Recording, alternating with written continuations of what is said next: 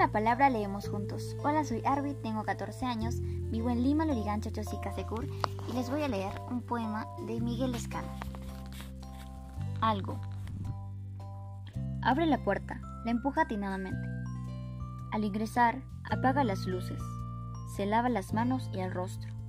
Se sienta al borde de la mesa y bebe café amargo. Sabe perfectamente que la vida es un fallido de plástico. Se pone de pie al salir de la habitación, enciende las luces, cierra tras de sí la puerta. Gracias.